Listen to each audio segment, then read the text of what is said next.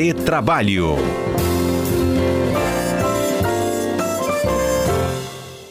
Conosco aqui nesta manhã, nossos dois comentaristas, Alberto Nemer, Cássio Moro. Bom dia para vocês. Bom dia, Fernanda. Bom dia, Cássio Moro. Bom dia a todos os queridos ouvintes da CBN Vitória. E bom dia, bom dia, Fernanda. Bom dia, Alberto. E aos ouvintes, como vão?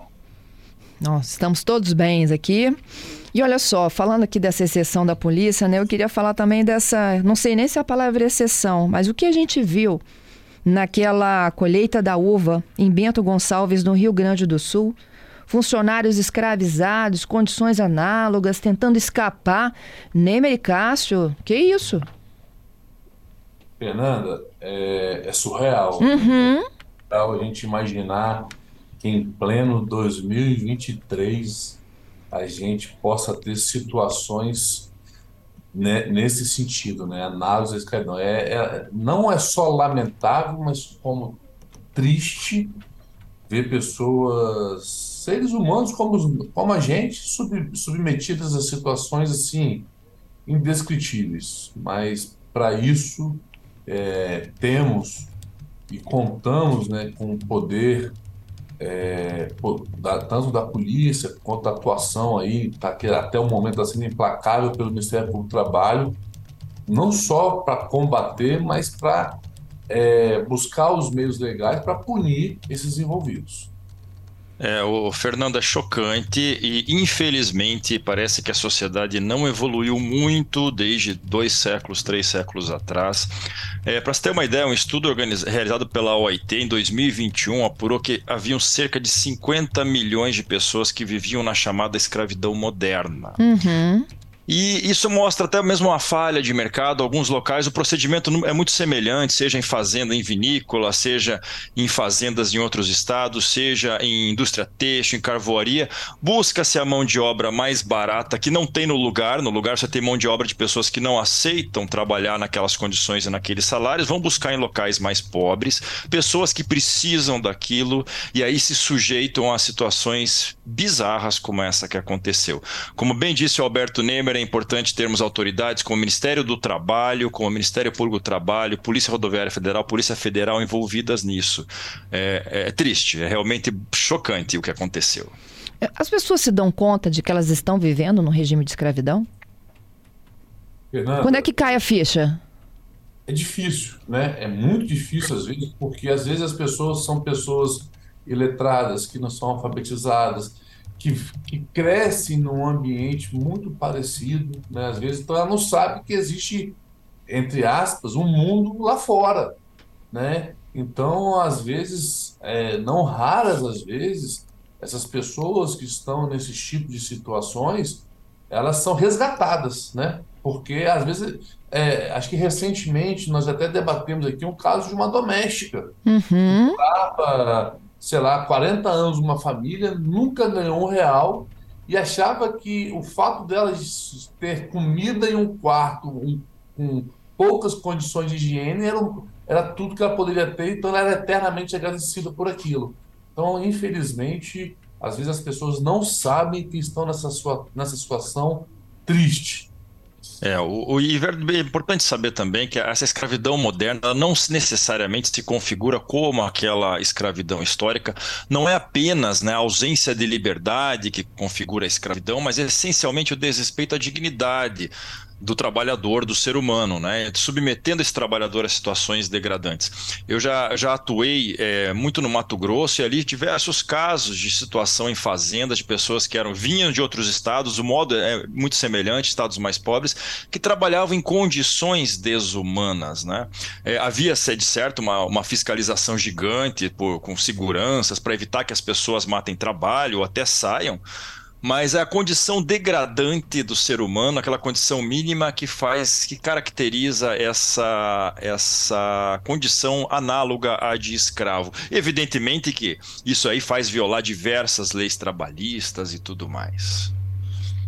É, e olha só, até para os ouvintes entenderem, né, quando eu falo que foi uma situação de é, absurda, é porque não só eles estavam é, vivendo toda aquele, uh, uh, aquela situação né, de não serem remunerados devidamente, em trabalho escravo, sem direito à folga, como eles, eles relataram né, durante a fuga, de que eles eram torturados com choque elétrico e spray de pimenta. Sim, isso é, faltam, faltam palavras, né? Faltam palavras para a gente é, falar sobre uma crueldade dessa. Assim, é, no, no, nos, nos, tempos que a gente vive hoje, imaginar pessoas semelhantes nessa situação. Então, é, é triste, mas fico, fico feliz de, de, uma forma, Fernando, que pelo menos elas foram encontradas e resgatadas, né? Isso, Isso. três conseguiram fugir, 200 depois foram resgatados, Isso. né?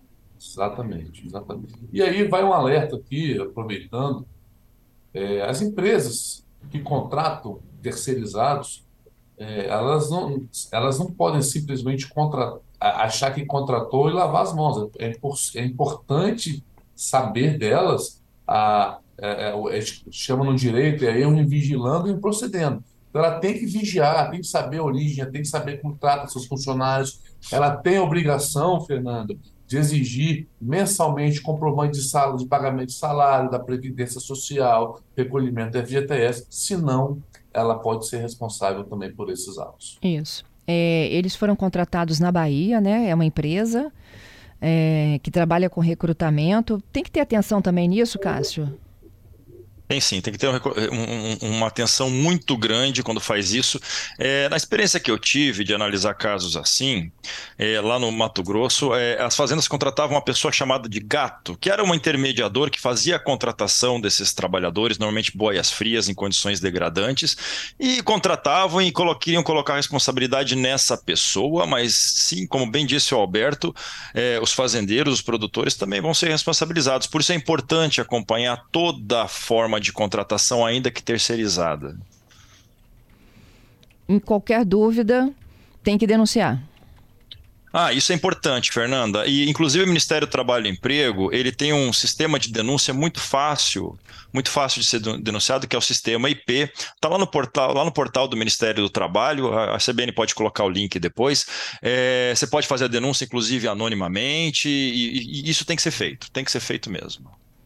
É isso aí. Ó, gente, é, é, as vinícolas né, que estavam vinculadas a essa mão de obra já estão sofrendo, inclusive, represálias em relação à marca. É a Aurora, Cooperativa Garibaldi e a Salton. Além de alguns outros produtores rurais da região, as reportagens mais recentes dizem que os consumidores do Brasil ficaram tão estarrecidos com o noticiário que começaram a boicotar essas marcas. E a Associação Industrial Comercial lá da cidade também dizendo, gente, que isso é assistencialismo, que tinha mão de obra, falta de mão de obra qualificada nas cidades, também é demais, né? É demais, é demais. Assim, eu, eu só tenho uma ressalva, Fernando. É, como eu te disse aqui, acho que ninguém com um mínimo de bom senso vai aprovar o que foi, o que foi descoberto, né? o que foi feito, Agora, a gente também tem que, não pode botar todo mundo sempre na mesma, na mesma prateleira, né? É, é revoltante, é triste. Agora, essas questões de cancelamento de internet, eu tenho receios, né? Porque às vezes alguém pode pagar uma conta que não é dela. Então, eu, nesses casos, eu peço muita cautela. Quem errou tem que ser punido, tem que ser com base no devido processo legal, sem dúvida alguma, mas tem que ser punido e sofrer as consequências. Uhum. Mas na hora, é, o tribunal, às vezes, da internet, às vezes comete algumas injustiças que também aí demoram, e às vezes são irreparáveis. Oh, o é, Marcelo, perdão, Cássio, fale. Não, pode deixar o Marcelo falar, só estava oh, concordando com o Alberto. Isso a gente não tem como, por exemplo, investigar e verificar se isso não acontece no Espírito Santo. A gente percebe muito movimento né, na colheita da cana, do café. O Marcelo fala nisso, o Ronaldo fala nisso. É importante, antes, desculpa, Cássio, mas é importante, é, é, infelizmente, nós tivemos um episódio recente aqui, eu acho, Fernando, se minha memória estiver me traindo, ou perto da pandemia, ou durante um pouquinho, não lembro, mas existe o Disque 100, né? Denunciem. Vocês que acham que esse caso doméstica mesmo foi uma vizinha que denunciou. Então, na, na dúvida, denuncie para as autoridades lá competentes averiguar se há algo nesse sentido ou não. Cássio. É, é isso mesmo, tem que denunciar, inclusive se tiver caso no Espírito Santo, o Ministério do Trabalho está ali para fazer investigação, o Ministério Público do Trabalho para firmar ataque, para juizar ações coletivas e fazer toda a operação contra isso. É fundamental. É, lembrando também, como bem disse o Alberto, não dá para generalizar, foram casos tópicos lá naquela região.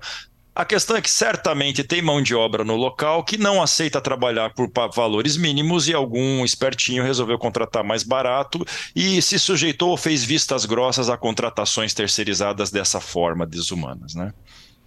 É isso. Gente, eu queria fechar aqui com fugindo um pouco do nosso trabalho escravo, que é o tema de hoje, né, nas vinícolas no, no sul do Brasil pedindo para o Nemer dar um pequeno depoimento aqui, em nome da ordem, sobre que providências podem ser adotadas nesse discurso aí que tinha, né, da polícia, da execução daquele jovem lá em Pedro Canário, Nemer. Vocês já falaram de discrepância, o comandante há pouco conversou comigo ao vivo, já mudou o discurso, está convencido de que houve homicídio? É, assim, a gente, no, no, no nosso direito, né, a gente não pode imputar crime a ninguém até o trânsito julgado. Mas a, as imagens trazidas são, são estarrecedoras, são tristes. É, eu disse hoje mais cedo, no, no Bom Dia Espírito Santo, né, que independentemente se a vítima tem ou não uma ficha criminal extensa, nada justifica o que as imagens nos mostraram. A diferença entre o que foi narrado no boletim de ocorrência quase mais é gritante, ou seja, isso não pode acontecer em hipótese alguma. Em razão disso, a ordem já por, por, ordem do presidente Risco, nós já estamos aí colocando, vamos colocar duas comissões da OAB para acompanhar o caso, especialmente é, para que se apure né, os fatos de forma correta, sempre, sempre respeitando, obviamente, o direito à defesa, o devido processo legal, mas o que a gente não admite é o que a, a verdade não seja relatada. Por sorte, Fernanda, é, nós tivemos um vídeo né, uhum. que gravou e tem um contraste, né, uma discrepância muito grande entre o que foi narrado e o que a gente vê, vê pelas imagens.